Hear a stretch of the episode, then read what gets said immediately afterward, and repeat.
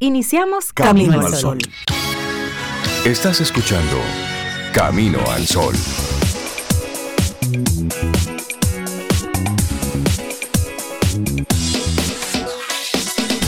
Comienza Camino al Sol. Muy buenos días y bienvenidos a Camino al Sol. Es jueves, estamos a 26 de enero, año 2023. Buenos días, Intertizo, Beida Ramírez y a todos nuestros amigos y amigas Camino al Sol oyentes. Buen día, ¿cómo están? Hola Rey, yo estoy muy bien, gracias. Yo espero que tú también y Cintia y todos nuestros amigos Camino al Sol oyentes en este día que cuando llegué Cintia me dijo bienvenida, llegaste a tiempo para la cena de lo oscuro que Por lo oscuro. Dije buenas noches, bienvenida. buenos días, de hecho, buenos días. Hola, Sobe, Rey. Buenos días a ti, Camino al Sol Oyente. Buenos días. Son las 7 y 2 de la mañana, aunque parece un poquito más tarde, más, más tarde caminando para la noche, ¿no? Sí. Pero realmente el sol lo que está es saliendo, ¿no? Ocultándose. Así que con ese ánimo, con buena actitud, comenzamos este jueves, día de Juan Pablo Duarte. Así es. No es feriado hoy, pero hoy debió ser feriado, porque hoy es el día de Juan Pablo Duarte y Díez. Así es, día para, para nosotros recordar a nuestro Padre de la Patria y sobre todo recordar sus pensamientos, sus motivaciones. Durante el programa vamos a compartir el decálogo duartiano, porque es bueno para, para conectar y, irnos, irnos al origen de nuestra República Dominicana, que creo que es muy válido. Si usted conoce algún, algún amigo que esté dentro del gobierno, pues busque por ahí el decálogo duartiano, hágale un copy-paste y mándeselo por WhatsApp. Sí, hágale ese favor en el día de hoy. Mándeselo por WhatsApp para que reconecte. Y si usted conoce o ve uno en la calle, dígale una que otra cosita así de ese decálogo duartiano que vamos a estar compartiendo en el día de hoy, porque es bueno volver a ello. Porque sí, esto de ama a tu patria con amor invariable y entrega total. Eso es potente. Y eso, eso vale para esas personas a quien tú le estás mandando eso, ese mensaje. Pero para cada uno, cada uno de nosotros de Por manera supuesto, individual. claro. Porque también a veces uno va perdiendo, tú sabes, va olvidando Sí. eso, esos valores que mucha gente, además de Duarte, eh, luchó por porque tuviéramos hoy una República Dominicana. Entonces cada quien desde su espacio puede aportar a que eso siga vivo en, en el día a día de cada uno, cada una de nosotros. Y Y nos lo- toca y dar el ejemplo como Por adultos. supuesto. Pero eso tenemos que ponérselo endovenoso a nuestros niños, a nuestros jóvenes, a nuestros niños. Por el bien de nosotros mismos, señores. Por supuesto. Que es vamos eso. luego a estar en manos de esa juventud que a lo mejor no tiene arraigo, no tiene ningún tipo de conocimiento sobre precisamente valores y elementos relacionados con nuestro país. Y no porque no quieran, porque nosotros nos descuidamos a veces en la tarea, entretenidos con otras cosas. Entonces vamos a, a trabajar con este decálogo duartiano, esos países que nosotros valoramos mucho, esas culturas que nosotros apreciamos, como Japón, esas culturas eh, suecas, eh, esos países que, que admiramos Sí. parte de, de lo que admiramos en ellos es esa unidad, esa unicidad en comportamiento, en criterio, en valores, que parece que desde pequeño los, los, los hacen entender a esa generación que cuando sube y encuentra a la generación mediana, al adulto y al adulto mayor, pues no hay un choque. Habrán tecnologías que son diferentes, pensamientos diferentes, pero los valores lo comparten a través de todos los grupos etarios de ese país. Entonces, eso es importante. Y es conectar con eso. Así es que hoy así arrancamos nuestro programa, dedicándole unos pensamientos a lo que fueron ya, lo- a lo que quedó del, del pensamiento duartiano. Eh, eso es, eso en es por forma un de lado, decálogo. En forma de decálogo, pero también nosotros hacer ese compromiso con la patria. Hoy que inicia así ya formalmente el mes de la patria, que inicia hoy 26 de enero y hasta el 27 de febrero, bueno, pues se realizan actividades, muchos elementos van ocurriendo a propósito de, de- de estas festividades patrias. Y yo creo que también sería bueno comenzar el mes de la patria respetando el feriado. Respetando el feriado Sí, porque, creo que es, es importante, porque por- con el ¿por qué tiempo... cambiaron? ¿Por qué cam- Hoy eh, es jueves. Todo para, para supuestamente para beneficiar la, la industria hotelera, la industria del turismo, para, Mm, para esto de los fines de semana largos. Pero, Tiene sentido. pero, pero no tiene sentido desde el punto de vista de conciencia. Porque Sí. luego el día 30 pregunta el niño, ¿y qué? ¿Y por qué hoy estamos de...? Claro, y se pierden y Eh, no se saben pierde. y no respetan ese día Se porque pierde. total Sí, es que pregunta, porque si no es un simple fin de semana largo ya. Y listo. Sí. Entonces, hoy debía conservarse este día como feriado, precisamente eso, para crear ese nivel de conciencia. El mercado y el sistema tiene su propia manera de, de buscarle la vuelta y de, y de seguir siendo productivo. Así es que creo que eso fue una excusa que se utilizó en un momento para complacer a un alguien y se ha y quedado se así. quedó así. Pero creo que sería bueno repensar esto de los, de los feriados. Hoy es día de Duarte, día para nosotros reconectar con nuestra dominicanidad. Y poner la bandera. Por supuesto. Si tiene en casa una bandera por los niños también, poner la bandera en casa. entonces, y quitarle el 27, el 28 de febrero por allá. Entonces, nuestra actitud camino al sol para, para el día de hoy, ¿les parece si vamos a, a asumirla así como si fuera el decálogo? Hoy, en esta ocasión, y luego vamos en el transcurso del programa diciendo los demás. Pero el primero, ama a tu patria con amor invariable y con entrega total.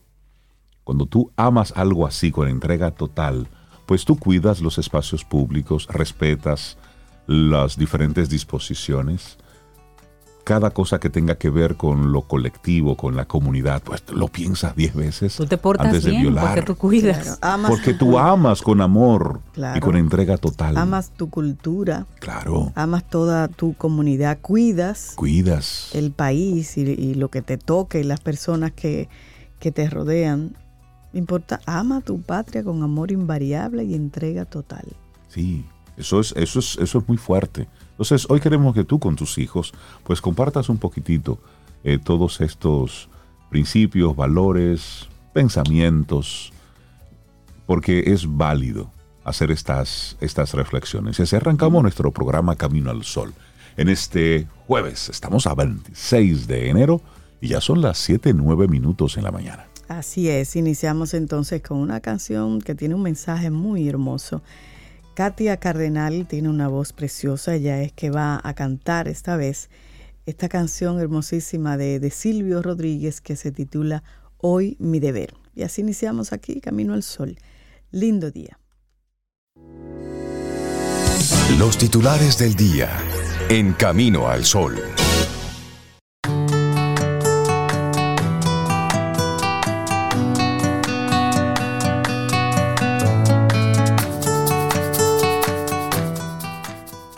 Pues estamos aquí con el decálogo de Duarte y esas van a ser las frases del día. Y este segundo dentro del decálogo, la número dos. Ten fe en tu pueblo y su porvenir. Ten fe en su pueblo y en su porvenir.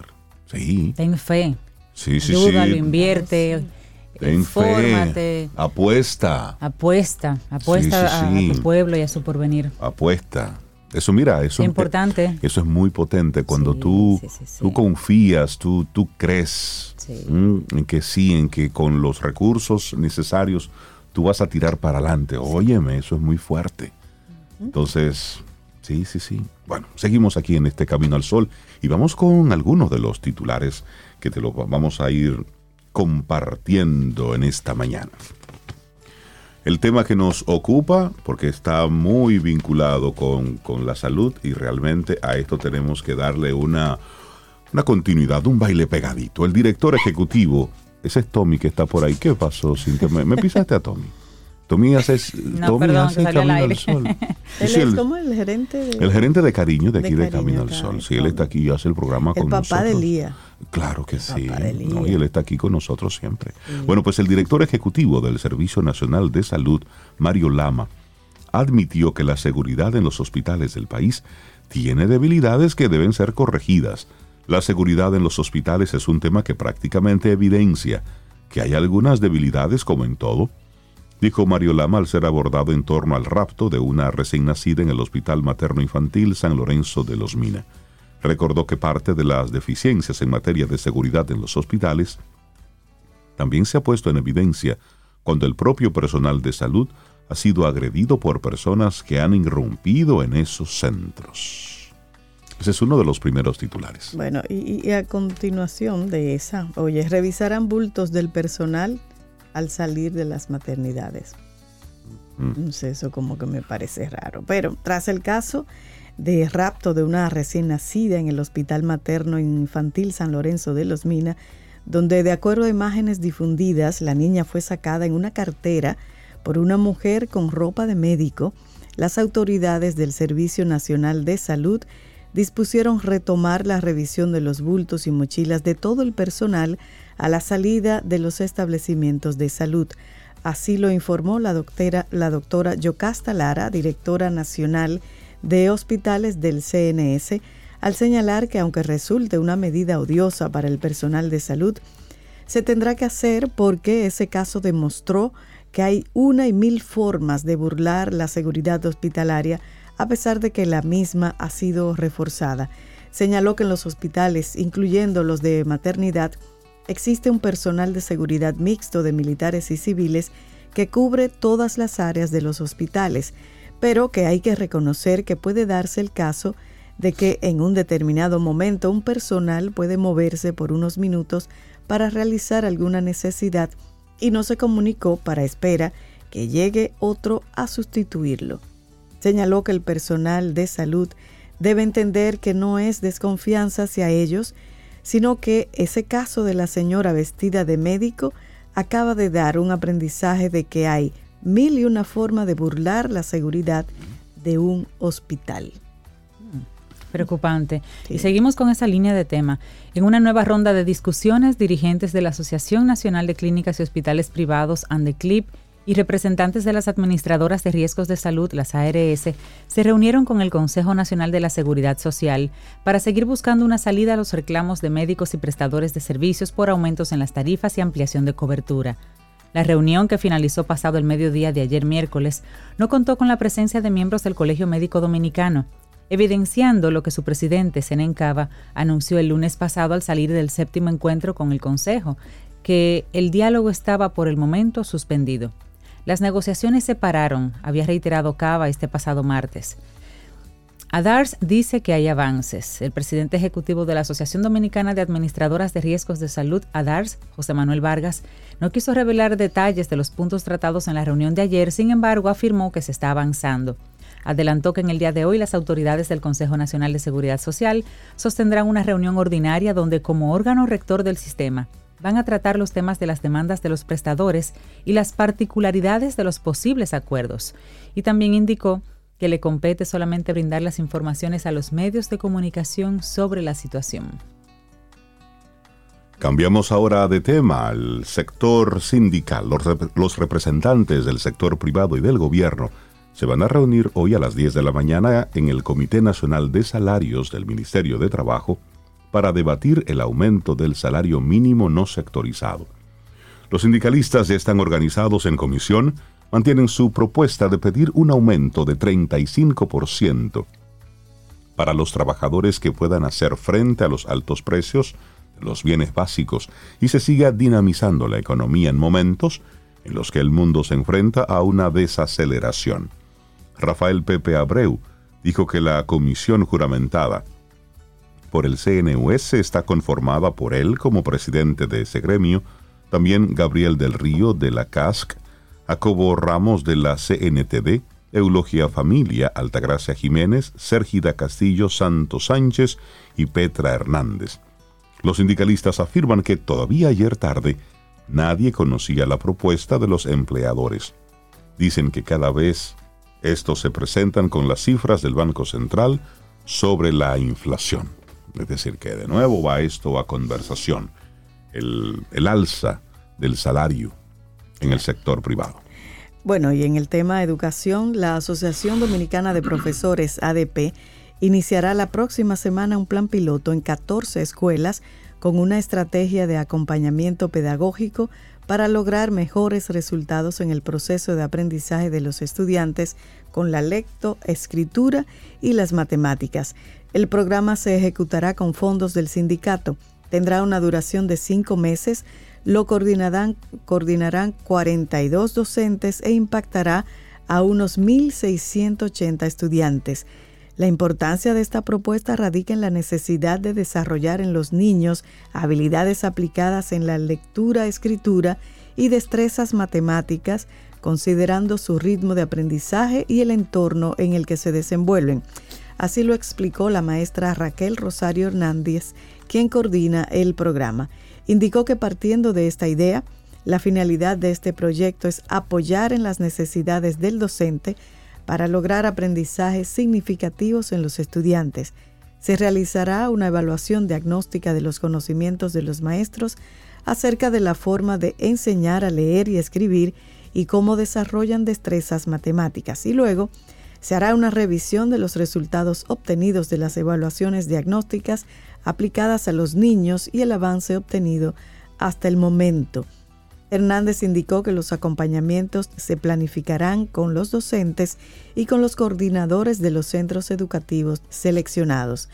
Se irá recopilando información, un portafolio docente que podría ser digital o en físico, que servirá de evidencia con relación a los procesos y al final del plan se ofrecerá información relativa al inicio, desarrollo y final del proyecto.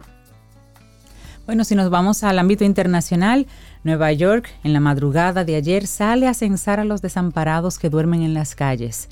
El número de los que duermen en sitios públicos no se conocerá al menos hasta la primavera, pero centenares de voluntarios salieron la pasada madrugada a censar, sin importarles el frío invernal neoyorquino, a quienes duermen cada noche en las calles o lugares públicos de Nueva York, una ciudad en la que el número de los sin techo ha alcanzado niveles históricos. Parte de las preguntas eran, ¿dónde duerme usted esta noche? El número de los que duermen en sitios públicos no se conocerá al menos hasta la primavera y se va a unir a la cifra de otros neoyorquinos que pasan sus noches en refugios administrados por la ciudad para determinar la cantidad de fondos federales que se van a asignar para servicios a esta comunidad. También para que la gente sepa cuánta vivienda necesita proveer a sus residentes. El pasado año este censo, que se llama Homeless Outrage Population Estimate, en palabras em, abreviadas se le llama HOPE, arrojó que unos 3.439 personas dormían en lugares públicos, es decir, fuera de albergues. En 2021 hubo una reducción de la población, arrojando 2.376 personas, un momento en el que algunos habían aceptado dormir en hoteles alquilados por la ciudad, debido a que las estaciones del metro, donde suelen dormir, eran cerradas de noche para ser desinfectadas en la época de COVID.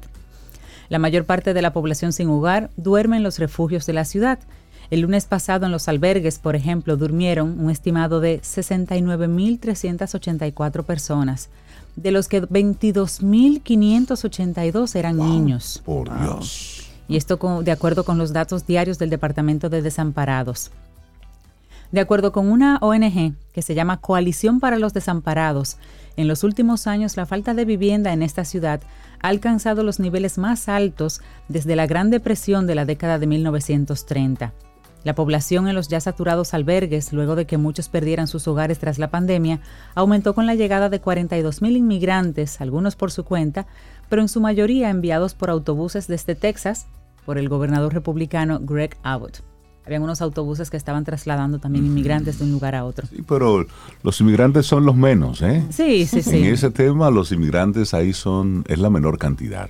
Pero bueno, esta situación ha creado una crisis humanitaria y el reclamo urgente de fondos al gobierno federal y estatal por parte del alcalde Eric Adams, que la noche del martes, de hecho, fue en persona a una escuela en Manhattan para agradecer a los voluntarios que iban a salir a hacer este censo de desamparados. Y eso ocurre en el país donde el sueño americano aquel, bueno, Sí. donde... Sí, y, es, y es impresionante cómo el tema de las personas sin hogar, de los desamparados, es, es realmente muy crítico en prácticamente todas las ciudades de Estados Unidos. Yo recuerdo cuando hace varios años tuve la oportunidad de ir en, una, en, un, en un viaje de trabajo a, a California, en esa zona de Silicon Valley donde todo el mundo cree que vaya a desarrollar sus sueños. Óyeme, sin darme cuenta en una calle, doblé por donde no debía, porque no era por ahí que me tocaba, y la calle completa, la vista se me perdía, estaba llena de casitas de campaña. gente durmiendo en las calles. desamparados. De Sí, eso- desamparados. eso se da. San Francisco está común. llena de homeless. Pero, pero una cosa impresionante. Hay comunidades en, en Houston igual, en una, en una zona. Bueno, en Houston nos dimos cuenta cuando fuimos el año pasado que el tren, el servicio de, de tren, Sí. Quienes lo utilizan son precisamente los homeless. Es decir, la gente normalmente no utiliza Trata de no usarlo. el sí. sistema de trenes más En en, en Houston. En Houston. Más utiliza lo- el- los transportes de las guagua, guaguas y eso. eso, y no el, el tren, tren. porque el tren está lleno de, de Y es personas sin hogar. contradictorio que, que Claro. decías lo que viste en California, contradictorio porque ese es un espacio al que todo el mundo Sí, sí, sí. quiere llegar, el sueño, sobre todo porque está ahí Hollywood y eso. No, Entonces, mira el... no, nosotros fuimos a la parte de Silicon No, yo Valley. sé, yo sé, pero que está Silicon Valley, que sí, otro, como que el sueño para allá voy, está Hollywood, lleno, está... Hay muchos de- que, que Sí. fueron con un sueño y el sueño no se dio. Realmente como, Exactamente. como en todo, siempre es uno, Pero como, en como cada- cuando quiere ser pelotero, Sí, sí, sí, pero en firman cada, a uno. en cada ciudad de Estados Unidos tú ves, y ese es un tema Ay, sí. importantísimo. Sí, sí. Bueno, cambiamos ahora de tema, nos vamos a la guerra, porque hay que estar dando actualizaciones, porque aunque estamos aquí, todo tiene su impacto. La guerra en Ucrania, Alemania y Estados Unidos autorizan el envío de los tanques de guerra para Kiev. Esto lo habíamos mencionado ayer, pero luego de semanas de negativas, Alemania finalmente anunció que enviará 14 de sus modernos tanques Leopard 2 a Ucrania para que los utilice en su guerra contra Rusia. Este anuncio fue hecho por el canciller alemán Olaf Scholz. Ayer miércoles Estados Unidos también anunció el envío de 31 tanques Abrams. Estos vehículos de guerra el gobierno ucraniano los considera vitales para enfrentar las fuerzas invasoras rusas y disputarle territorios. El Reino Unido había previamente anunciado que enviaría 14 de sus tanques Challenger. Ante el anuncio alemán, el embajador de Rusia en Washington dijo que era otra provocación flagrante y consideró que la decisión de Alemania no traerá nada bueno y dejará una marca duradera en las relaciones entre Berlín y Moscú. Y mientras tanto, la señora Laura Richardson, la jefa del Comando Sur de los Estados Unidos, dijo lo siguiente ayer. Pedimos a los países latinoamericanos que cedan su armamento militar ruso a Ucrania. ¿Y ¿Por qué nos están pidiendo a los de no sé, a Latinoamérica los que tenemos ahí mm, unas escopeticas ahí ya Será, oxidadas? Ayer manden hablamos eso- de manden que- esos rusos para allá y luego me compran a mí. Ayer Bueno. hablábamos de que Alemania estaba enviando los tanques Sí. eh, Exacto. y luego Estados Unidos mañana durante el día Sí, los dos lo van a mandar. Exacto. también ap- aprobaron esto. Sí, ya están en eso. Están en, en esos temas. Bueno, Bueno, y la presidenta de Perú, para seguir en el plano internacional, Dina Boluarte, afirmó este miércoles ante el cuerpo diplomático acreditado en su país que su gobierno no permitirá que se instale el caos y la violencia en medio de las manifestaciones antigubernamentales que reclaman su renuncia, con un saldo de más de 60 muertos desde diciembre pasado. Reitero con convicción y firmeza que el gobierno no permitirá que se instale el caos y la violencia y tampoco decaerá en sus esfuerzos para que el diálogo, en un contexto amplio e inclusivo, se produzca a fin de construir la paz social y atender las legítimas demandas ciudadanas, señaló Boluarte en una ceremonia celebrada en el Palacio de Gobierno de Lima. La gobernante agregó que su país y el mundo han sido testigos de que las movilizaciones sociales contienen reclamos legítimos postergados durante décadas, pero a ellas se han sumado acciones subalternas y delictivas. Pero la presidenta de Perú se presentó también este miércoles de manera oficial ante la Organización de los Estados Unidos de los Estados Americanos, la OEA, asegurando que cumplirá con su obligación como presidenta y que se mantendrá en su cargo pese a las protestas. Y terminó su discurso diciendo, no más violencia, alto a la violencia, no a la violencia, venga de donde venga, no más muertos, concluyó. Bueno, y Justin Bieber ve- vendió su catálogo de canciones. Eso es rapidito así para mencionarlo. A Justin Bieber le dieron 200 millones de dólares por su catálogo de canciones. No es la primera vez. Eso está bien. No es la primera vez que Deme un artista Michelito lo hace. ahora a lo que está por venir. Exactamente.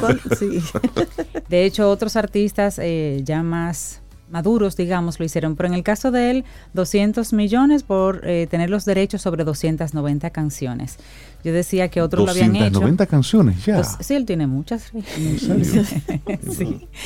Toda la música lanzada antes del 31 de diciembre de dos- do- 2021 entra en esa negociación. Pero antes que él, mira, Bob Dylan y Bruce Springsteen vendieron sus catálogos a Sony en los últimos dos años. Sí. A Bruce Springsteen le dieron 500 millones de dólares Sí. por Sí, la venta de su Y Neil. Dion vendió su 50% y Shakira. Shakira Sí. vendió también su catálogo de canciones. Y creo que Rihanna hizo algo parecido también. Sí. Pero el punto es que, por ejemplo, en ese punto, ya cuando esos artistas tienen un tiempo, tienen muchas canciones, en el caso de Bieber tenía dos opciones. O seguir cobrando cada vez que se reproducía uno de sus éxitos, o vender los derechos de una vez, de golpe y porrazo, por una suma, una suma eh, astronómica. En el caso de él fueron 200 millones. Y pues le hacen una pregunta que cómo, que cómo le, le va a sacar rentabilidad a esa suma, que cómo sería que Justin Bieber lo va a hacer.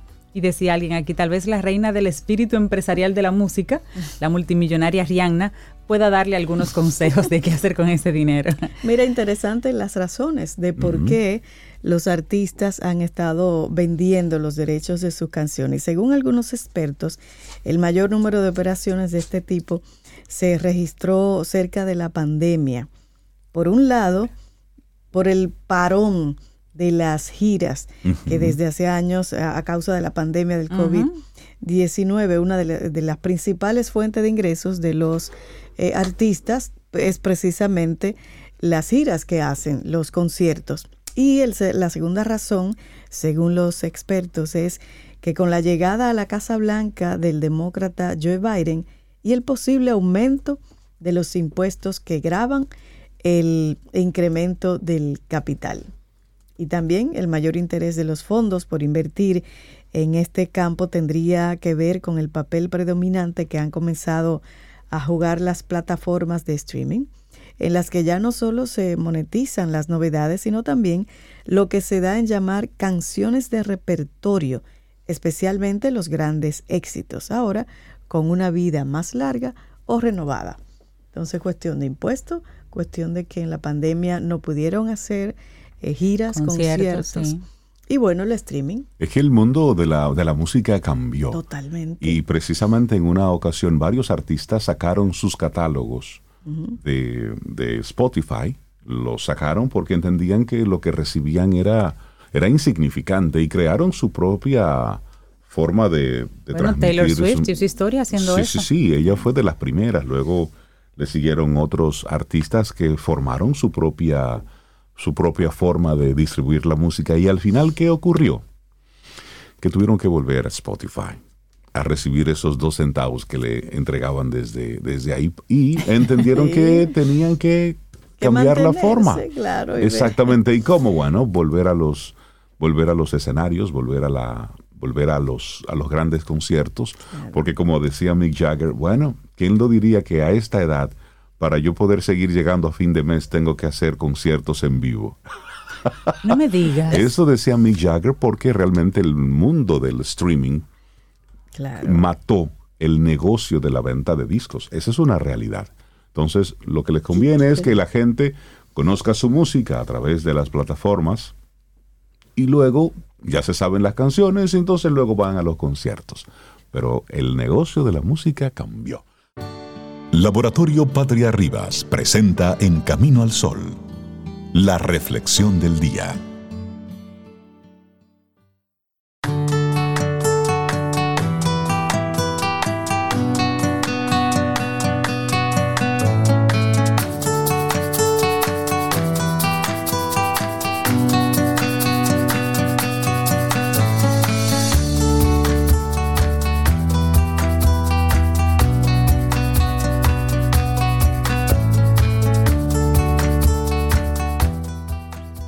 Jamás permitas que ninguna porción de su territorio sea cedida a alguna nación extranjera.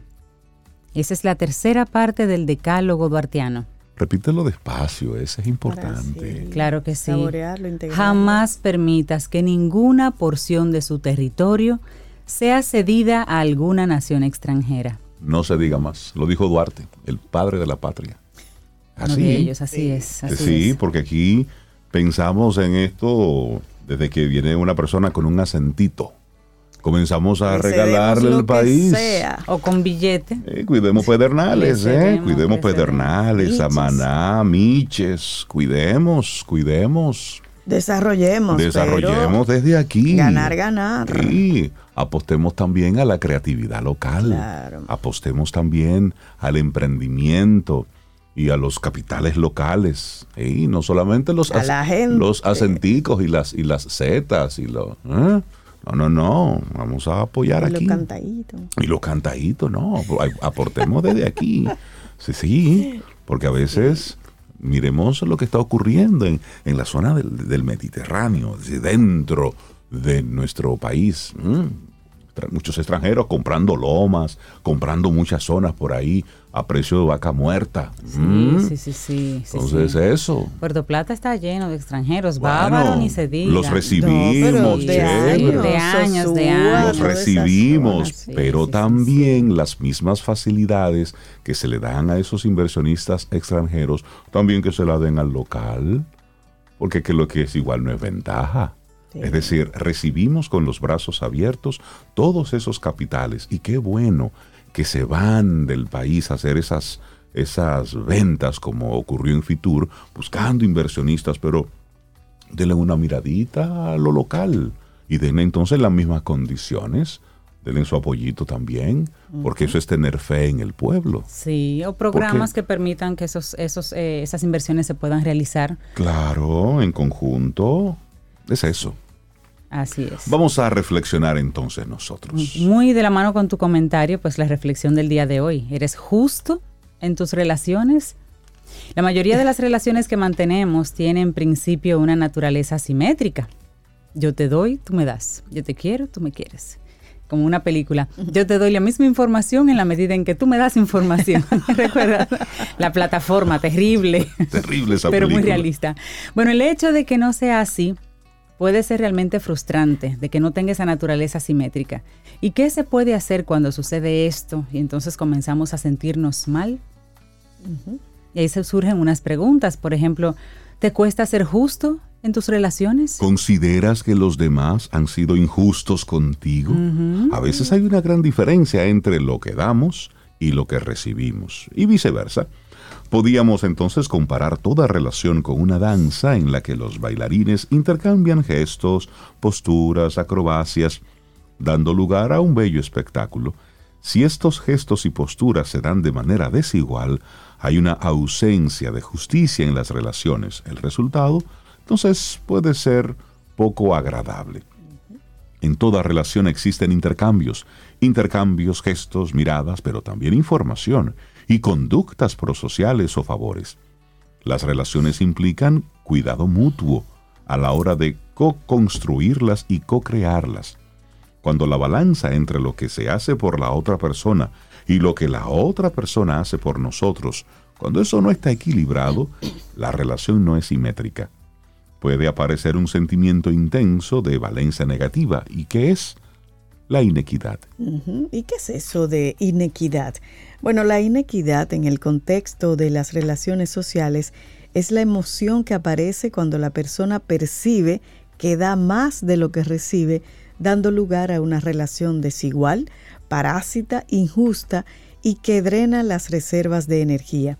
En el polo contrario, la justicia en las relaciones demanda un intercambio simétrico, es decir, recibir el afecto, la atención, un favor o tener un detalle al mismo nivel que los demás lo tienen con nosotros. Cabe decir que a pesar de que es posible que nunca haya un equilibrio perfecto en el momento actual, a lo largo del tiempo debería observarse el equilibrio. Tal vez ahora seamos nosotros quienes proveamos de tiempo, atención y cariño a la otra persona. Para que se produzca la equidad, será la otra persona quien en el futuro debería estar disponible para nosotros. Y como decía Juan José Giraldo, las recompensas obtenidas deben ser proporcionales a, la contribu- a las contribuciones o al esfuerzo empleado, que es lo que decía Cintia ahorita, como la película. Sí, sí, sí, sí. bueno, existen personas que actúan como agujeros negros, Uf. que drenan la energía y después nos abandonan. Adiós, bye bye. Nos quedamos solos, vacíos y además con el corazón roto. Para evitar que ocurra esto es importante poner límites. Lo más importante. Esto implica comunicar asertivamente qué queremos, qué deseamos y qué necesitamos nosotros. Y si estas necesidades quedan insatisfechas, tal vez sea el momento de abandonar la relación. Yo no diría abandonar, pero revisar. Sí, tenerla, Hablar. No, y si hay que tener la abandonarla, se conversación. abandona. ¿eh? Claro. Existen algunas trampas mentales en las que caemos en este sentido. Y esto ocurre porque tendemos a confiar que en algún momento la otra persona va a sostener con más vigor y con más interés la relación, que va a cambiar, aunque en el fondo sepamos que esto nunca ocurrirá. Bueno, en una ocasión dijo Malcolm Forbes, un poco de reciprocidad recorre un largo camino. Pero, ¿cuántas veces has decidido no dar más? ¿Y cuántas de esas veces has cedido? Podemos decidir dejar de invertir en la otra persona. Esto podría estar bien, esta estrategia con el objetivo de que el otro se dé cuenta y cambie, puede llegar a frustrarnos. Cuando esto se prolonga en el tiempo, es probable que terminemos agotados, puesto que el hecho de sostener una relación desde una única posición es por definición simplemente imposible. Cuando estas afirmaciones se convierten en la norma, en vez de la excepción, frases como seguro que ahora no pude y la próxima vez será diferente. Cuando hay personas que se pasan todo el tiempo diciendo estas frases, cuando esto se convierte en una especie de sonsonete, es decir, de melodía repetitiva, No, y de deberíamos justificación Ah, y hacia de los justificación, demás. sí. Entonces ahí hay que ahora no puede, que le, tú Pero él sabes. podrá en la lo- próxima, En la sí, próxima lo va a hacer diferente, ajá. Entonces ahí hay que levantar bandera. Sí, deberíamos alarmarnos. Claro. Es un signo de que algo dista de marchar bien.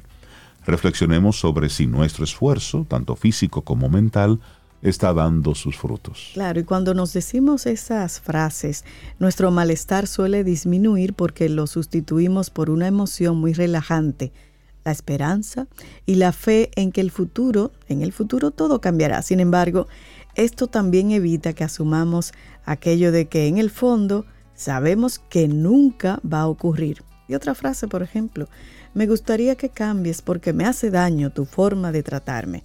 Este es un mensaje extraordinario. De hecho, es el punto de partida si queremos establecer ciertos límites. El hecho de comunicar qué nos hace daño en una relación es importante cuando, a pesar de ello, queremos mimarla para que siga evolucionando. Sin embargo, si la otra persona se mantiene en su posición y persevera en las conductas que nos causan dolor, debemos entonces parar y reflexionar. Claro, y somos capaces de oponer una resistencia extraordinaria ante las situaciones que demandan un cambio. Esto ocurre porque todo cambio lleva acoplado un proceso de adaptación que hace gastar más energía de la habitual en nosotros. Esta resistencia aumenta si los cambios que se requieren tienen un impacto importante en el autoconcepto y la autoestima. Si sentimos ausencia de justicia en las relaciones porque damos mucho más de lo que recibimos, estaremos autosacrificando nuestro yo a expensas de favorecer a la otra persona. Sostener esta situación en el tiempo puede ser muy frustrante, razón por la cual debemos parar a reflexionar si debemos y si queremos seguir invirtiendo en ella. Esa es la pregunta, ¿merece la pena sostenerla? Hmm. ¿Eres justo en tus relaciones? Un escrito de la psicóloga Gorka Jiménez Pajares y lo compartimos aquí hoy en Camino al Sol.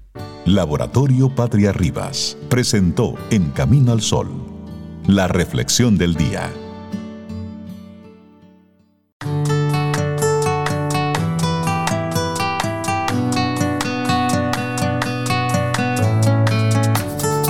Recordando, recordando que hoy es el día de Juan Pablo Duarte, las frases de Camino al Sol de hoy realmente son parte del decálogo duartiano. El número cuatro en el decálogo es respeta la ley y mírala como la reguladora de tus actos en la sociedad. Qué importante, qué importante.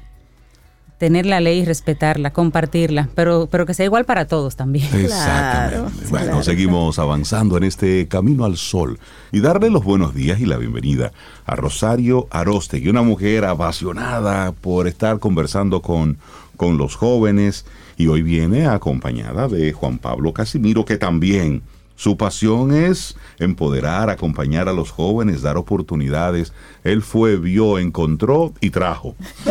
Rosario, Juan Pablo, buenos días y bienvenidos a Camino al Sol. ¿Cómo están? Feliz año a ambos, porque es la primera vez que Bueno, los veo. sí, cierto. Que nos vemos presencial. Presencial, sí, sí, efectivamente. sí, Muy contenta de estar por aquí, eh, porque no es lo mismo. Y, y pues sí, venimos con novedades, eh, muchos proyectos, algunos sencillamente con más experiencia y otros muy nuevos. y hoy invité a Juan Casimiro, que es el CEO y fundador de Biznovator, que ya ha estado con nosotros anteriormente Así es. para hablar de temas de emprendimiento, los programas que ofrecemos con él, que están relacionados con el programa de verano para desarrollo de esas capacidades emprendedoras.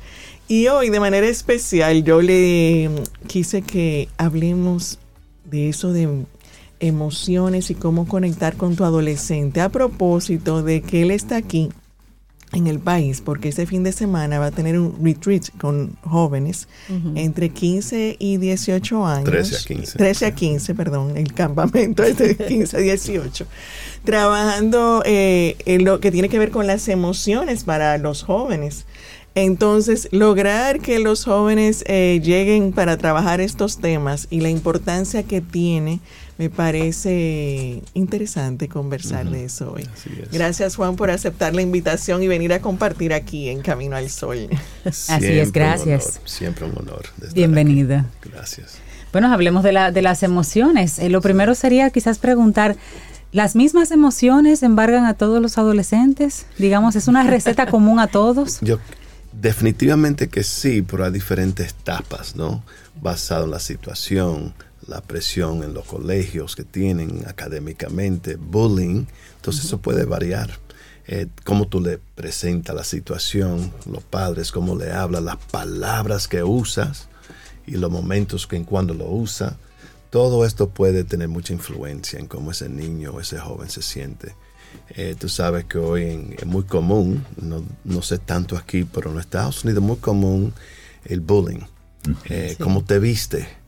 Y hoy eh, los niños están, una, o mejor dicho, la- los jóvenes están en una situación de género, confusión. Hoy soy mujer, pero también puedo ser hombre.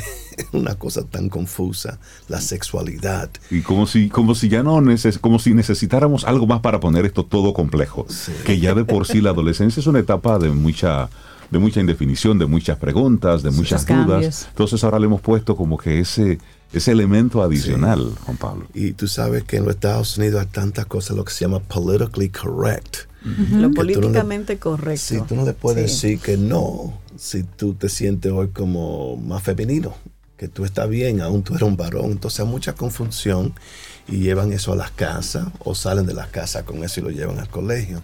Entonces esas emociones varían eh, por diferentes situaciones.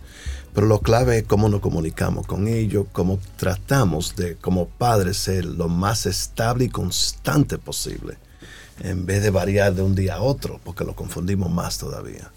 Por ser firme y constante con el mensaje, ambos, padre y mamá, eh, lo más posible. Entonces, ahí nosotros bregamos mucho con eso. En este retiro vamos a hablar específicamente de esto.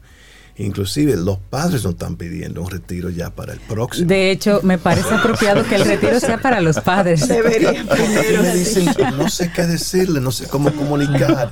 Y hoy la tolerancia de los jóvenes es tan limitada que se enojan por cualquier cosa. No te diré todos, pero la paciencia, el falta de conocimiento. Claro, la, la, eh, pandemia tuvo mucha influencia.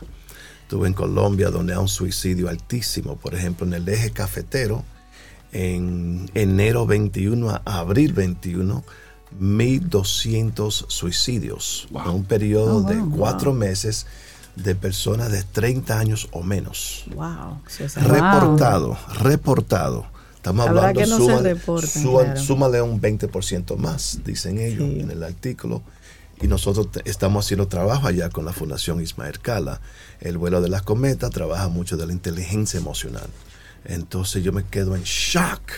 Esos números son increíbles. En una región nada más. En una región y los números que, que nos enteramos. Eso, Sí. porque eh, yo he estado, bueno, casualmente terminé en diciembre un programa de inteligencia emocional manejado desde Chile. Y en Chile nos presentaban unos datos, eh, bueno, así, de quedar en shock totalmente. Sí. Y yo decía, cuando, cuando ves las, ca- las características, o sea, la condición que se está viviendo, tú mencionas también ahora, es lo mismo que nos pasa aquí, con una diferencia, que nosotros no tenemos los datos y por eso creemos que no está pasando nada. Entonces, pero las condiciones del estrés, de lo que se ha vivido con la pandemia, de lo que está pasando, eh, ese bullying, esa, ese, las redes, cómo influyen en nosotros eh, querer que- parecernos a lo que está, a lo que se vende en las redes. En esa edad donde es natural todo es cuestionamiento y esa definición, pues eso no está pasando a los jóvenes en cualquier lugar. Entonces, eh, yo desde, o sea, me pareció interesante hablar hoy esto como, ¿y qué podemos hacer? Definitivamente, en mi experiencia también va que, el, el- como tú dices, el joven sale de su casa con esas dudas y con esa inseguridad porque en parte los padres no supimos manejar la conversación Mm, claro. y no hay una inteligencia emocional desde Sí, los padres sí. Y cosas tabú que no se puede que hablar. no se hablan, pero que el joven necesita hablarlo y no puede hablarlo en su casa. Entonces, eh, ¿dónde vamos primero? Porque tú estás comenzando ahora con los jóvenes, donde todavía no han ido los padres. ¿Qué le, qué- si nosotros, es- nos, ¿qué puedo hacer con los jóvenes así como rápidamente? Como eh, tres cosas rápidas. Bueno, que puedo hacer? exactamente como estamos haciendo ahora, teniendo una conversación. Tú sabes que el, el padre tiene un rol muy delicado. ¿Soy su amigo y su padre? ¿O sus socios? Son varios roles que tenemos. Entonces, yo hablo con los padres abiertamente que estén listos para escuchar lo que sea de sus hijos. Si preguntas, debes estar preparado para la respuesta. Totalmente, porque yo prefiero que me hablen a mí como tu papá Claro. y no a una persona en la calle Por o un amigo que no sabe y ni tiene la emoción mías. Entonces empecemos con comunicación. Y también a los jóvenes, una de las cosas que lo desanima es que si ellos te dicen algo de confianza y tú luego le das un boche o los castigas, no van a regresar a donde ti. Algo así como Juan Claro. Pablo, una, una escucha, pero te voy a juzgar. Sí, entonces, entonces- ¿para qué te lo voy a decir si me vas a No hay cuestionar? motivación para yo No regresar vuelvo, y confiar en ti. Claro. Entonces Claro. empezamos con la comunicación y eso es también escuchar. Inteligencia emocional es eso, escuchar y estar presente en el momento sin juzgar. Claro que es difícil. Somos padres de esos niños, ¿no? Claro. Es difícil. Entonces tenemos que darle capacitación a los padres y para los jóvenes conectarse ellos mismos con sus emociones, pero que no saben cómo. Entonces ahí por eso este retiro se enfoca en las siete mentalidades, inteligencia emocional a través de actividades. Y lo que yo he aprendido con nuestros jóvenes, desde cinco años hasta, yo diré, adultos, les gustan gozar. Entonces vamos a llevarlo a un retiro, vamos a caminar, vamos a hacer yoga, vamos a hacer eh, reflexiones, bueno. vamos a montar caballo, pero a la misma vez te to- lo to- eh, ¿cómo te digo? Dentro de todo eso, Dentro de lo lúdico, para o sea, entonces entrarle con estos mensajes. lo este lúdico y conectando con Y- ellos un y espacio no hay más. wifi. Claro, exacto. Estamos en un campo, ni sea donde- Entonces, aquí es la estrategia y ser, tener todos los recursos disponibles. Llevarlo, sacarlo de la ciudad, relax, conectarse con la naturaleza. Correcto, lo sí, maravilloso. Caminar a pies afuera. Ensuciarse las manos. Y entonces eso lo va relajando y ahí yo puedo entrar con los mensajes, con el training y lo demás. Y también tienen un life plan, un plan de vida que le, da un- le da una serie de preguntas que nunca se le ha preguntado. Sí, y sí. cumplimos ese life plan, tenemos un- una agenda donde cada día escriben una reflexión y la van a escribir de noche y la van a conversar con los demás. Entonces son cosas que no hacen normalmente, entonces enseñarles lo más básico. Claro. Y mientras más joven, mejor. Llegué de Nicaragua. En Nicaragua, el vuelo de la cometa, que es inteligencia emocional, implementamos por primera vez el programa de inteligencia emocional, vuelo de la cometa, para niños de 3 a 5 años. De tres a Con, la, eh, con una compañía que tiene una fundación que se llama eh, en inglés Souls of the Earth, las almas de la tierra. Y esa fundación nos encontró a nosotros a través de Plasencia Cigars, que justamente tienen negocios aquí, de Nicaragua. Y los docentes eran 60 docentes y 10 psicólogos, porque ya esa fundación tiene cuatro colegios que manejan de niños de 3 a 5 años. Yo me, ¿Y me ¿Y encantaría cómo, cómo ver pueden eso. manejar, exacto, un niño, por De ejemplo, de tres. 3 a 5 años, el nivel de, Sí. de disciplina, de entendimiento para, para lo que ustedes tienen que ofrecer? Es muy Es- diferente al eso adolescente. Nos preguntaron a nosotros. Nosotros, el vuelo de la cometa es para adolescentes ya en Colombia, en Guatemala, por ejemplo, de 12 a 15 años. Entonces, los niños tienen emociones y les gusta jugar también, pero buscar la manera de cómo, la manera de cómo jugar con ciertos aspectos de mindfulness y enseñarle a ellos. Entonces tienen una investigación que se preparó con los psicólogos para ir midiendo el impacto, porque hay niños que llegan con mucha rabia. Uno no sabe qué le pasó en la casa. Sí. Entonces estamos hablando de situaciones muy delicadas en comunidades vulnerables. Y estamos viendo, empezamos la semana pasada los docentes. A veces nosotros nos fijamos, Juan Pablo, en, el- en el chico que tiene problemas en casa porque lo demuestra en su comportamiento. Sí. Es rebelde, es contestatario. Sí, sí. Pero hay chicos, si se da el caso, chicos y chicas que son, son mansos, son tranquilos y de repente se suicidó. Y de repente cometió, y tú dices, pero no lo vi venir. ¿Cómo conectamos con ese joven que se queda con tanto hacia adentro que, no lo vemos venir? Hay ci- ciertos síntomas, ¿no? El joven que se queda en su habitación muchas horas, o el que duerme mucho, o el que está comunicando menos y normalmente comunicaba antes, ciertos comportamientos uno se puede dar cuenta. Entonces ahí que nos, eso me preocupan más. Claro. Y, y muchos de ellos son estudiantes A. Sí. Pero no podemos medir la inteligencia emocional con la académica, son dos cosas diferentes. Y eso es una gran confusión. Claro. Un gran error está que cometemos. Exacto. Yo recuerdo en una ocasión que yo fui con la, en, en mi hijo en preescolar y fui con la directora por las pataletas que me estaba haciendo mi hijo y la directora me dijo, lo mejor que te puede pasar es que siga con las pataletas porque quiere decir que está Que está expresando, sano. que está sano y está expresando sus emociones. Peor es que no, no la esté expresando. Sí. Y eso es importante de cara a, a ese tip para los padres que eso de escucharlos es validar, que te puedes sentir mal, que puedes Sí. tener rabia, que está bien que lo expreses. Claro. Ahora el tema es qué hacemos con eso. Sí. Exactamente. Juan Pablo, ¿y qué, ¿y qué le dirías a ese padre que simplemente asume que la época de la adolescencia es normal que estemos confundidos, que es normal que tengamos un cambio de actitud y que no sepamos manejar nuestras emociones y que eso se le pasará? Sabes que también nosotros, no sé si de costumbre o cultural, no leemos suficiente, no escuchamos programas como estos, somos analfabetos en emociones, muchos de nosotros. So- Entonces, si el padre no sabe, ¿qué le puede enseñar a los muchachos? Tenemos que conectarnos nosotros mismos con las emociones, formar parte de las mismas asociaciones de padres, deberían tener talleres de esto, deberían tener más conversación abiertamente. Lo de Colombia reportaron 1.200 suicidios, pero culturalmente tú no le vas a decir al público que mi hijo se quitó la vida. claro. Claro, Es como claro. tabú esa doloroso. conversación. Claro. Y lo mantienen calladito, por eso hay mucho más. Por eso se puede averiguar y saber más y evitar si hay conversación, comunicación abiertamente. Yo le diría a los padres, estudien más, investiguen más, hay mucha información. Justamente Rosario me enseñó un TikTok, digo Teen Talk, Teen para, de mindfulness, eh, que nosotros tenemos esta información disponible. ¿Con quién están sus hijos? ¿Cuáles son los amigos de ellos? Sí, sí, sí. Porque se le pegan esa costumbre buena como la mala, ¿no? Claro. Entonces contamos y creemos que ellos se van a un tal lugar con tal amiguitos, amiguitas, pero ¿quiénes son? Deberían conocer los padres de esos muchachos. Claro, claro. Antes eso era así. O al menos a los chicos. ¿Tú quieres comer pizza con los chicos? Tráelo a la casa. Tráelo a la casa. Yo brindo la pizza, vengan, vengan todos. O me, me recuerdo que mi mamá me decía, tú no puedes quedarte a donde mi mejor Ah, amigo en no, casa, porque era- tú no sabes si el tío de él está ahí, quién es. ¿no? Entonces, Claro. hay muchas Eso no era a donde los padres tienen que tomar más acción y no asumir que todo está bien porque le está yendo bien en las clases. Claro. Aquí Wow. hay, hay una inquietud ya, Rosario. eh, ¿Cómo puedo inscribir a mi hija? Dice una Camino al Sol oyente. ¿Dónde? Y además una pregunta de, ¿tienen ustedes programas para los padres? Eh, sí, claro.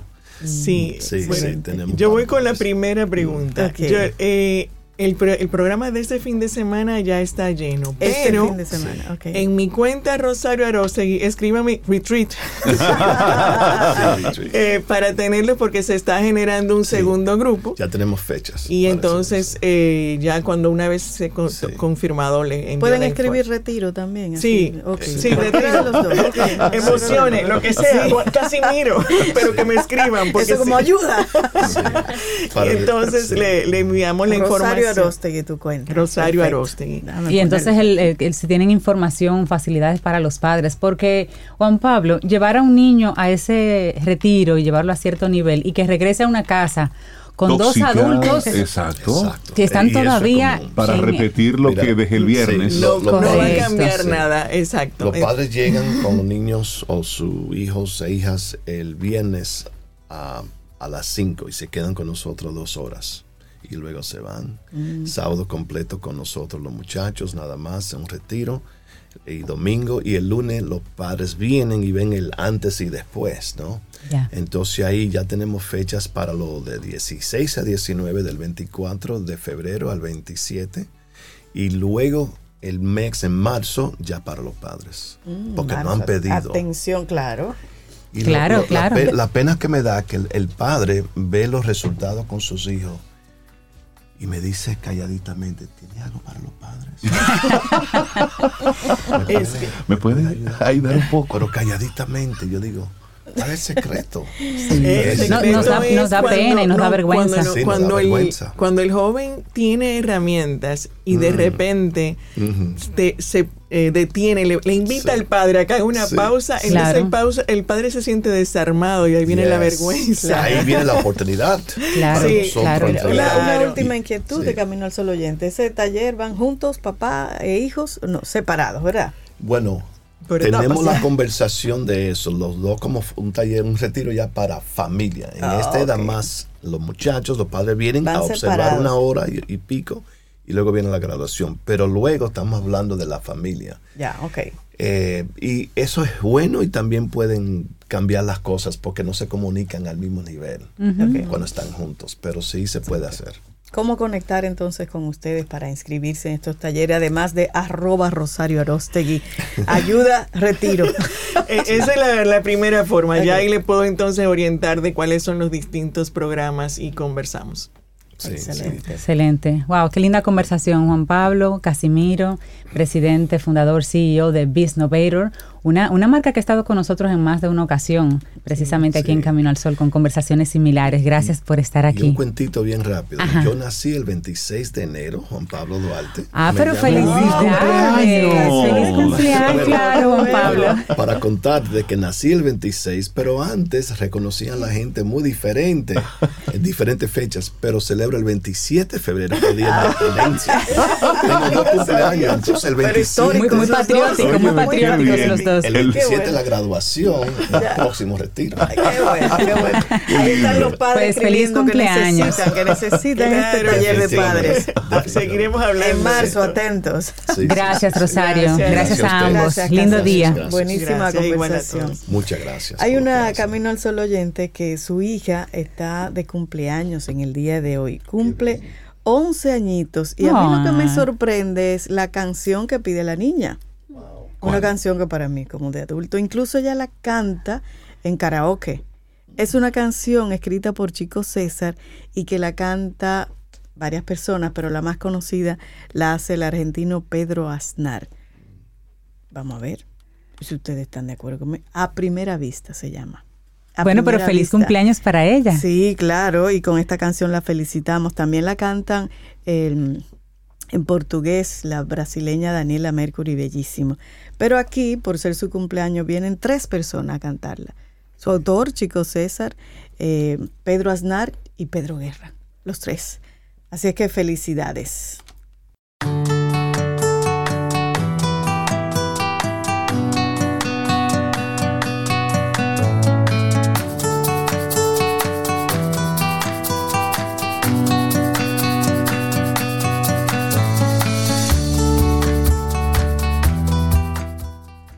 Decálogo Duartiano, punto número 5. Atención. Considera la política como una de las más nobles actividades humanas. Ejércela con desinterés económico, justicia y patriotismo.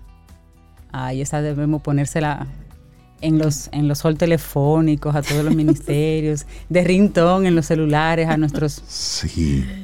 A los aspirantes también, que sepan para dónde van y De cómo hecho, deben actuar. Esa parte debería estar involucrada, escrita en el encabezado de todos los decretos cuando están nombrando a alguien. ¿Pudieras repetirla, por favor? Considera la política como una de las más nobles actividades humanas. Ejércela con desinterés económico, justicia y patriotismo. Precioso. En teoría eso es bello. Si eso lo llevamos a la práctica, aquí tenemos el país Sí. perfecto.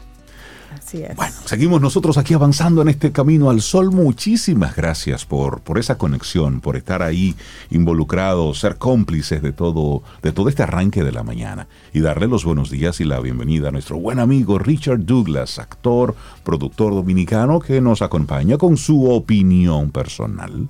Hola Richard, buen día. Buen día, Richard. ¿Cómo estás? Richard. Buen día, chicos. Yo siempre que estoy aquí estoy feliz, Y nosotros contentos de verte.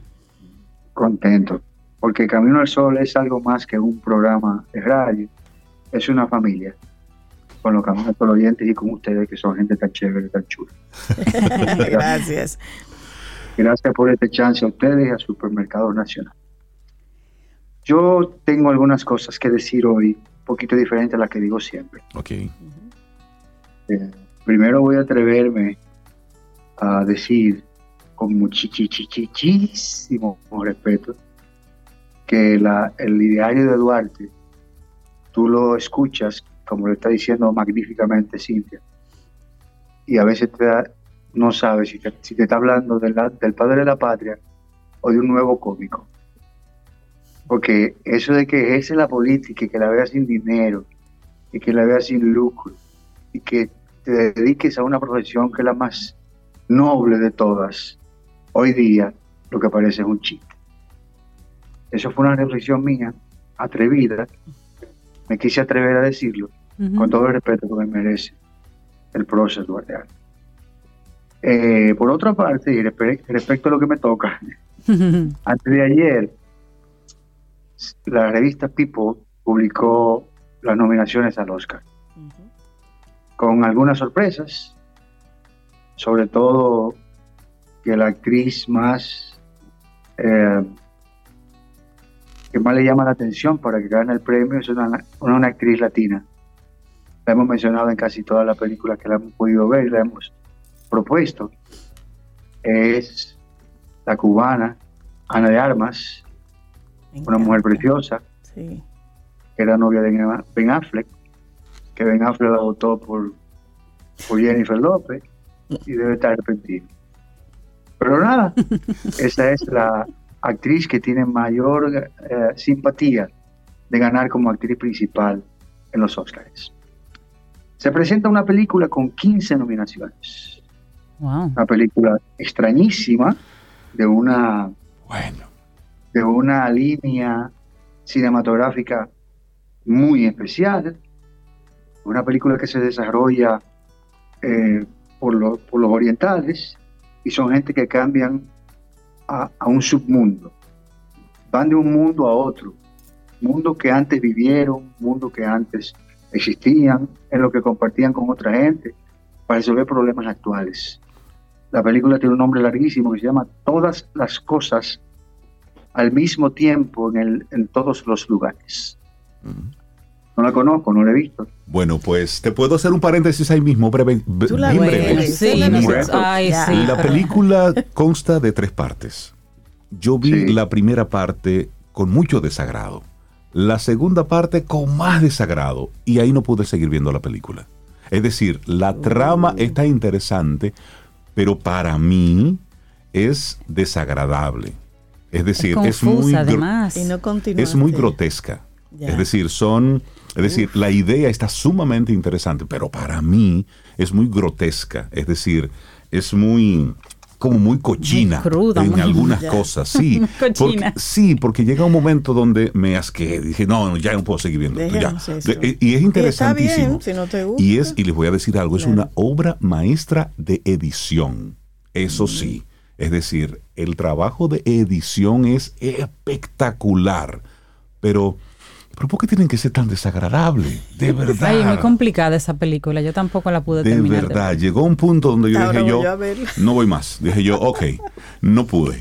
No Ah, es- dejo que usted continúe, señor, pero mi, mi, mi percepción, yo, yo no pude seguir. No con esta mente. Bueno, eh, esas son las cosas que tiene la academia, que simple y llanamente hay que aceptarlas porque el premio Sí. de ellos. Sí, Como exacto. cuando, como cuando a mí me preguntan, me preguntaron varias veces, ¿y cómo tú te sientes que te nominaron en, en Los Soberanos y no te premiaron? Digo yo feliz, porque ese premio es de ellos y ellos se lo dan a quien ellos quieran. Claro. Yo no puedo discutir la decisión de un premio ni de un gremio. Ese premio es de ellos. Yo pienso que ellos están como tratando de imponer un criterio diferente, no dándole paso a las cosas que la gente está viendo, que son los streaming. Yo creo que hay películas de Netflix que son merecedoras de muchos Oscars, Totalmente. pero eh, con un lenguaje más sencillo, más cinematográfico.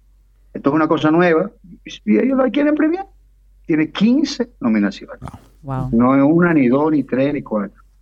15. Entonces, bueno, yo hoy les quiero ofertar para su fin de semana una película que se llama Transfusion. Transfusión. Transfusión, el nombre no tiene que ver con la película. O sí tiene que ver, pero hay que esperar hasta el final para entenderla. Para entender por qué se llama así. Es una película eh, bastante de acción para los que son como, como Rey, para que puedan Sí, sí, sí, no. pasarse su fin de semana Vikings activo. Valhalla en un fin de semana la consumí, claro, sin reparo alguno. Y sin vergüenza. Sin vergüenza. Esta es, esta es también de acción, pero un poco el tema nor- norteamericano, que siempre ha involucrado una gente del Navy o, o un Marines o una corrupción o una capacidad de, de acabar con el mundo y mandarse a huir. Eh, eh, el, el tipo hace un trabajo, el actor principal hace un trabajo bastante eh, bien diseñado, bastante bien hecho. El actor principal es Sam Worthington, el novio de Zoe Saldaña en, en Avatar. Avatar, oh, En sí. Ah, pero él está muy bien porque Avatar también está. Ah, pero bien, está Eh, muy activo, su, su, su, su antagónico es Matthew Nable, quien además es el director de la película. Es un actor, director australiano que hace muy buen diseño de dirección, muy buena fotografía, muy coherente la historia, eh, da gana de verlas, de verla. Hay un, hay un niño de por medio que hace bien su trabajo. La película está manejada como intentando, dentro de la paz, enseñarte cómo la gente puede ser pacífica y agresiva. Es un tipo brillante, es un tipo dedicado, familiar, amoroso. Surge un accidente en medio de la, de la película y este accidente le cambia la vida por completo. No les puedo decir de qué se trata, porque es un spoiler muy interesante. Pónganse a ver la búsqueda. Se llama, repito, Transfusion. Ok. Transfusión, búsquenla en su plataforma preferida. Eh, se van a sentir satisfechos de esta recomendación porque es muy interesante y está muy bien manejada la película, muy bien dirigida y muy bien actuada. Principalmente estos dos actores y una actriz que se llama Bobby Tucking. Bobby Tucking es una actriz eh, norteamericana también que hace su papel de la esposa de este Sam Worthington de manera excelente.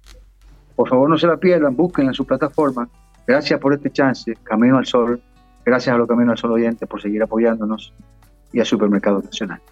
Richard Douglas, con tu opinión personal, que también la hacemos nuestra, un gran, un gran abrazo y tú sigue, síguete recuperando, fortaleciéndote, para que estés Gracias. listo para todas las películas que vas a filmar en este año. Amén, que así Así será. sea. Así es. Un abrazo, Un Richard. abrazo. Un Mira, abrazote. Y no tengo música de la película, Richard, perdona, así es que te la voy a deber. Eh, pero mientras tanto, escuchemos. Cosa Ajá, que tú pongas funciona.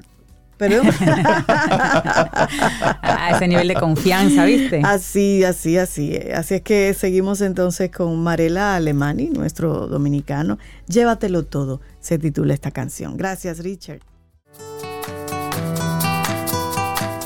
Seguimos con el decálogo duartiano y el punto número 6 dice, considera la libertad como lo más preciado de la vida.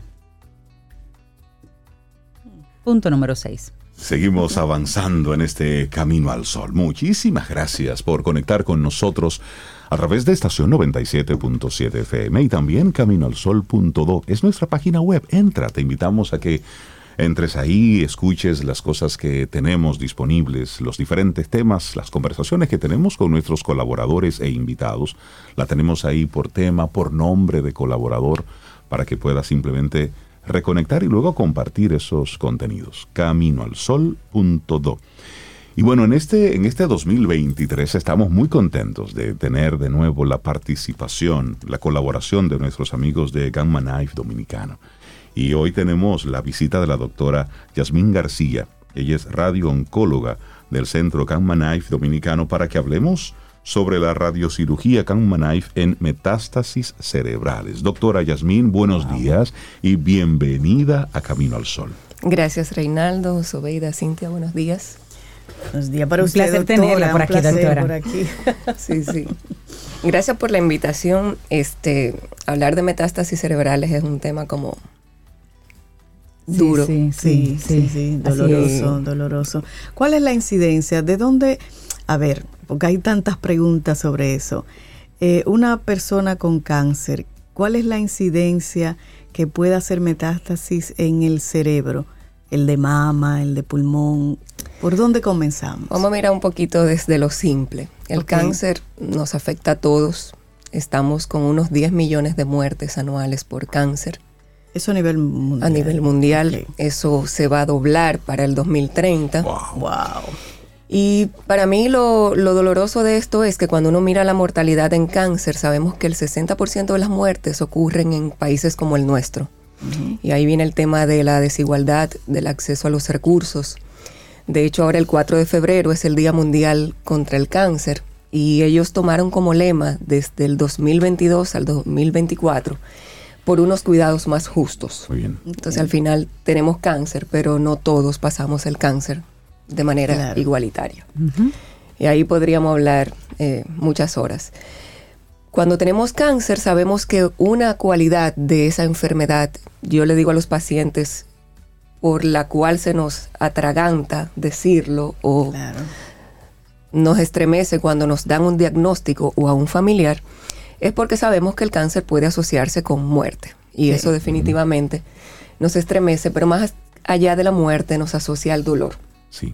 Y uno sabe que puede venir un tiempo de sufrimiento y de, de padecimientos.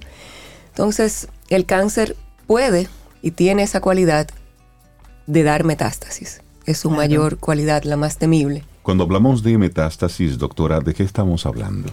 Bueno, partiendo de peras y manzanas, Ujú. el cáncer es una célula, Ok. cualquier célula, que por múltiples condiciones, una multicausalidad, un día se levanta y dice, soy autónoma, no me muero, burlo todos los sistemas que tiene el organismo de regular, de eliminar, se vuelve la UAS. Entonces esa célula es autónoma y tiene unas múltiples capacidades. Crecimiento incontrolado, este, esa supervivencia y la más temible de todas es esa capacidad que se llama invasión. Y metástasis. Y esa metástasis es cuando una célula de un órgano, cualquier órgano, Sobeida mencionaba mama, por ejemplo, tengo un tumor en la mama. El día que una célula de la mama es capaz de irse a otro órgano, yo tengo una metástasis. Y esa metástasis al cerebro, al pulmón, al hígado, sigue siendo tumor de mama.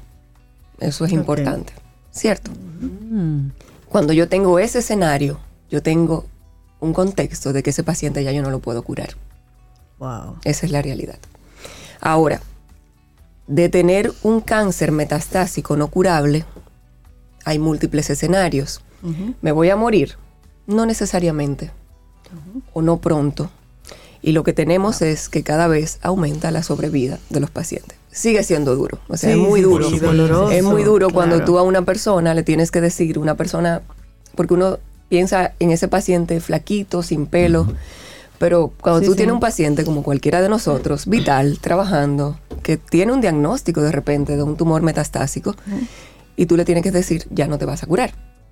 Sí, wow. Doctora, ¿todos los, los tipos de cáncer presentan en algún momento la posibilidad de una metástasis o hay algunos tipos de cáncer específicos que sí lo hacen? Es una cualidad de esa célula cancerosa invadir y dar metástasis. Ahora, ¿cuál es la posibilidad de que eso ocurra? Va a depender de muchas cosas, pero básicamente la histología, el tipo de tumor,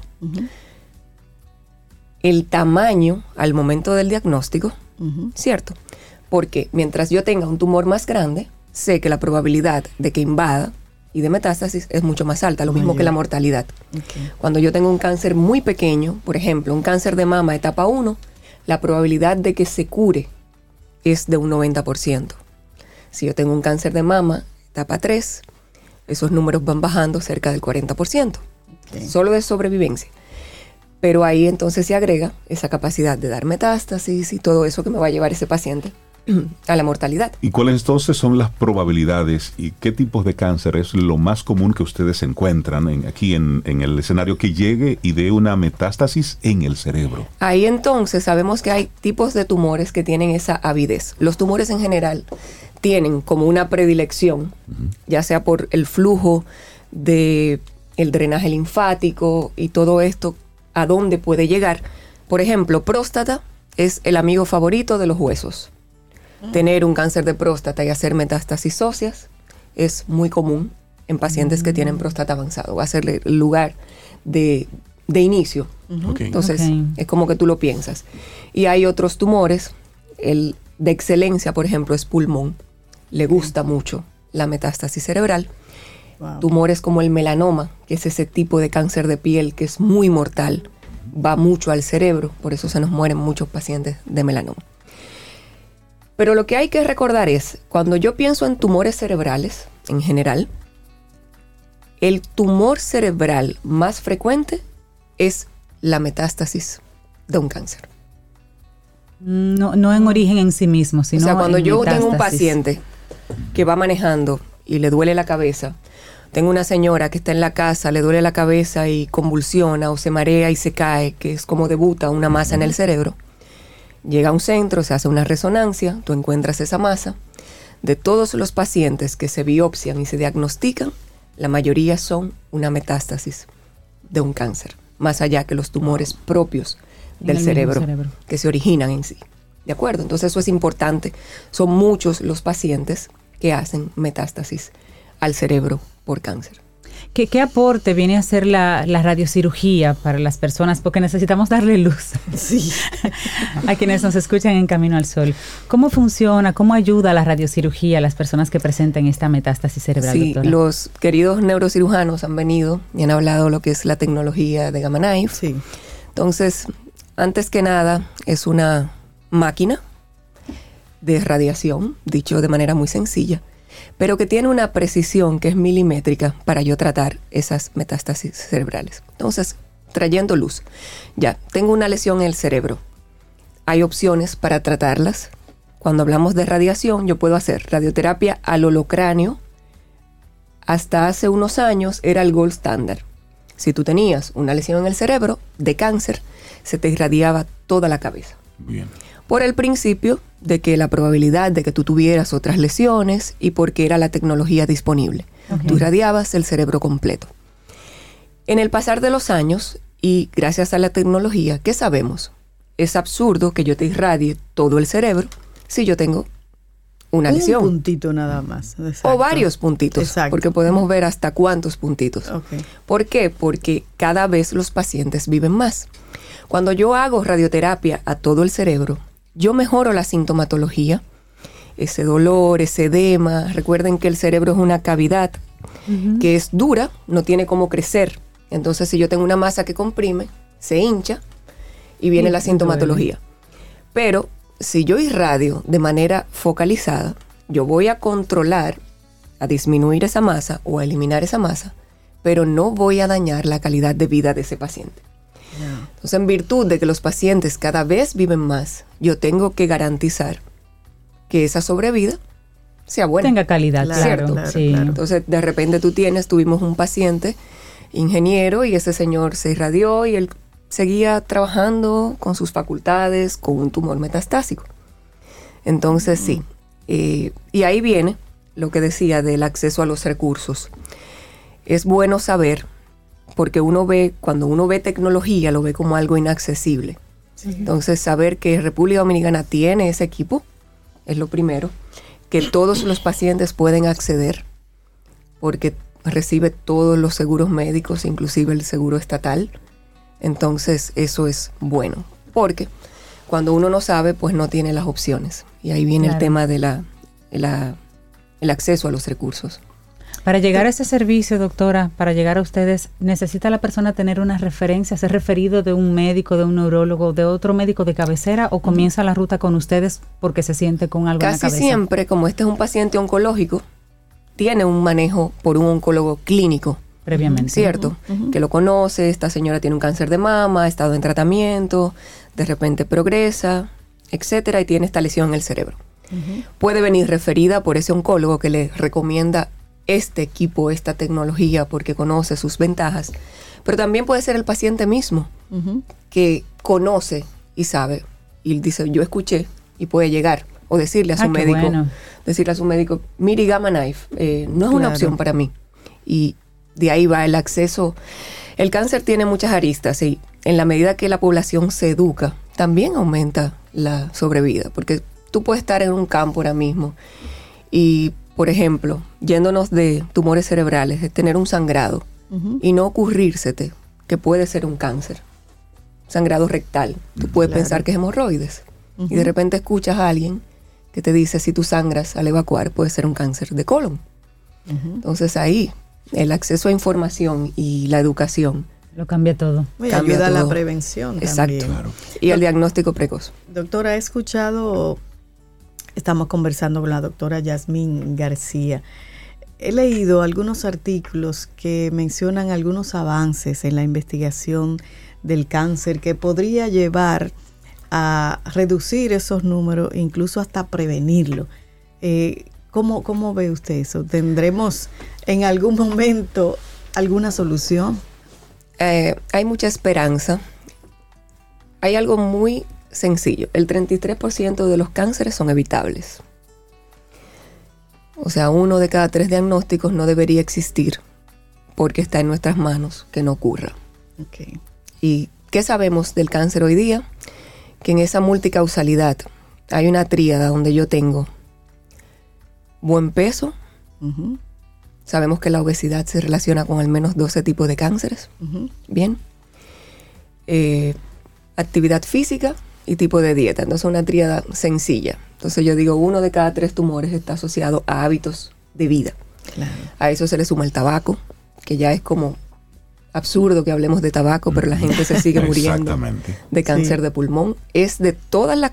Si tú piensas en todos los factores de riesgo, el tabaco es quien más pacientes mata solamente como factor de riesgo. O sea, el 78% del cáncer de pulmón es por tabaco todavía al día de hoy. Wow. Y la gente sigue. Y la gente sigue fumando, entonces tú dices, ¿qué hacemos? Exacto. ¿Cómo le ganamos a Cuba?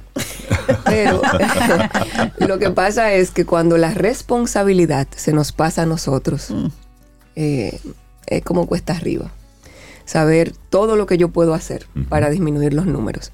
Pero también me gusta decirlo de la otra forma, Sobeida, porque si yo soy una persona que me cuido, me ejercito, como bien, duermo, cuido la ingesta de alcohol que también se relaciona, no fumo, y se me diagnostica, Claro, esa persona se te para enfrente y dice, yo que hice mal. Exacto. claro.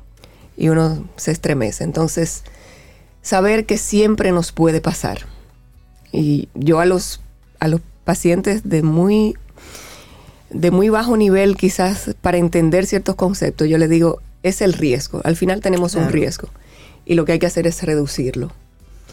Yo siempre les digo, imagínate que salimos del oncológico, que es mi hospital base, a las 8 de la noche hablando por el celular, usted solo. ¿Cuál es el riesgo de que le quiten el celular? Claro. No, totalmente, doctora, hasta me matan. Exacto. Pero si usted sale con el celular en la cartera, escondido, ese riesgo Disminuye. va. Disminuye, claro. Y si usted sale con un compañero que también estaba haciéndose estudio con el celular escondido, casi nulo. Y si toma un taxi, nada, doctora. Entonces vamos a jugar con el riesgo, vamos a, a disminuir el riesgo, Claro. vamos a hacer todo lo que podemos hacer. Y ya luego en avances, pues avances tenemos. Tenemos avances en quimioterapia. De hecho, cuando hablamos de metástasis cerebrales, hay algunos medicamentos que incluso llegan al cerebro y tú puedes de inicio no irradiar ese paciente. Ok. Hemos avanzado en la radiación y hemos avanzado en las terapias moleculares o terapias blanco que van dirigidas a la célula. O sea, es mucho. Ok. ¿Dónde estamos mal? En el acceso a los recursos, en que todo el mundo pueda. Pueda acceder. Acceder a Y que la gente sepa que existe un recurso como eso, como Y el que la Centro gente se Knife eduque. Dominicano, y que sepa que puede pedirlo, preguntarlo, simplemente acercarse directamente. Saber eso puede, puede cambiarlo Eso todo. cambia vida. Sí. Doctora, las personas que nos estén escuchando, que quieran precisamente tener una primera conversación con ustedes porque les resuene lo que estamos hablando, sientan algo que, quiera conectar con ustedes, ¿cómo puede hacerlo? Sí, saber que si usted tiene un tumor cerebral, ya sea benigno o maligno, sabemos que el Gamma Knife tiene indicación en tumores benignos como el meningioma, que es súper frecuente, eh, los neurinomas del acústico, muchas lesiones. Usted tiene un tumor en el cerebro y le hablaron de que le van a hacer radioterapia o radiocirugía o lo van a operar. Pregúntele a su médico. Y si ya le hablaron de irradiarse, usted puede acercarse al centro Gamma Knife, donde uno de nuestros neurocirujanos o yo como radiooncóloga somos un equipo, le puede valorar y hay una cosa que se llama la pertinencia, saber si es posible. Mm, Usted no pierde nada.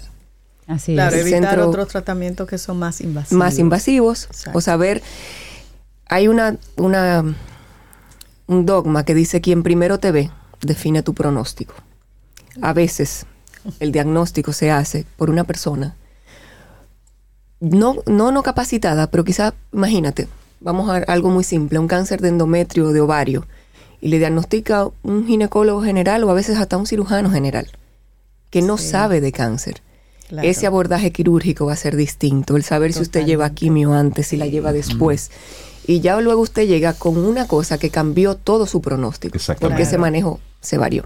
Ahí Entonces, entonces, antes de usted tratarse de algo tan serio, infórmese, lea, vaya a Google, pregunte, porque sí, la, la doble Y consulta. una segunda opinión. Sí, una segunda Es muy opinión. válida, es eso- muy válida. Eso es importante. claro que Así sí. es. Doctora Yasmín García, radiooncóloga del Centro Gamma Knife Dominicano. Muchísimas gracias, doctora. Muy, muy clara su forma de, de explicar, explicar, todo claro. esto y sobre todo cuando usted que le ve la cara a la muerte Sí. cada día, en cada momento, con la sensibilidad con la que usted comparte esa información. Muchísimas gracias. Y esperamos verla de nuevo aquí en Camino Sí, al Sol para seguir orientando. Pongan una musiquita bonita. Claro, no.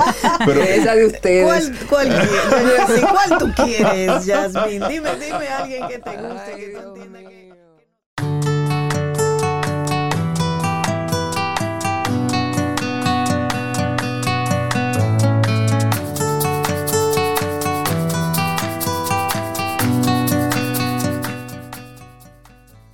Recordemos que estamos leyendo el Decálogo Duartiano como parte de las frases aquí en Camino al Sol.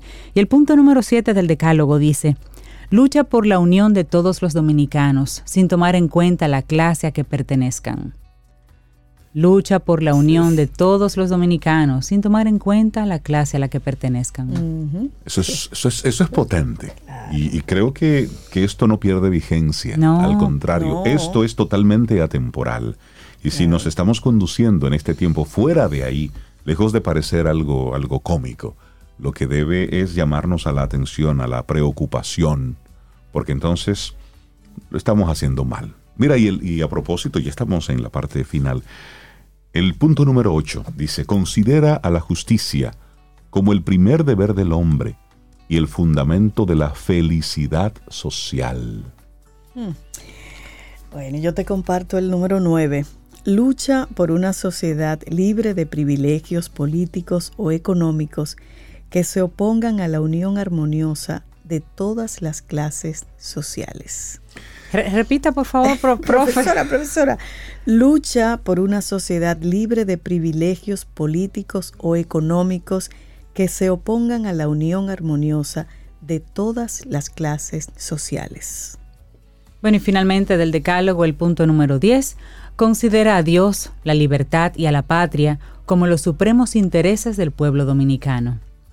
Considera a Dios, la libertad y la patria como los supremos intereses del pueblo dominicano. Este decálogo duartiano súper actual, súper vigente, súper importante y necesario que los chicos lo conozcan, que los adultos demos ejemplo de que lo vemos, de que lo leemos, de que lo conocemos siquiera, porque así es que se construye patria.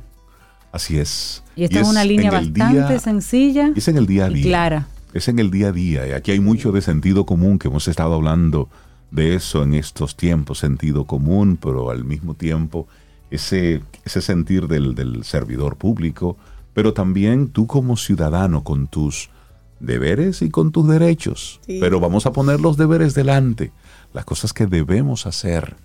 Ahí es donde no debemos perdernos. Señores, llegamos al final de nuestro programa. Mañana viernes, si el universo sigue conspirando, si usted quiere y si nosotros estamos aquí, tendremos un nuevo camino al sol. Bueno, y cerramos con una canción que fuera del aire mencionó la doctora Yasmín García y por su empatía, por su sensibilidad, la despedimos agradecidos de su presencia aquí en Camino al Sol. Esto es Buena Vista Social Club que dice, póngame algo alegre, por favor. Y este es Chan Chan. Y así nos vamos. lindo, lindo día. Hasta mañana. Y esperamos que hayas disfrutado del contenido del día de hoy.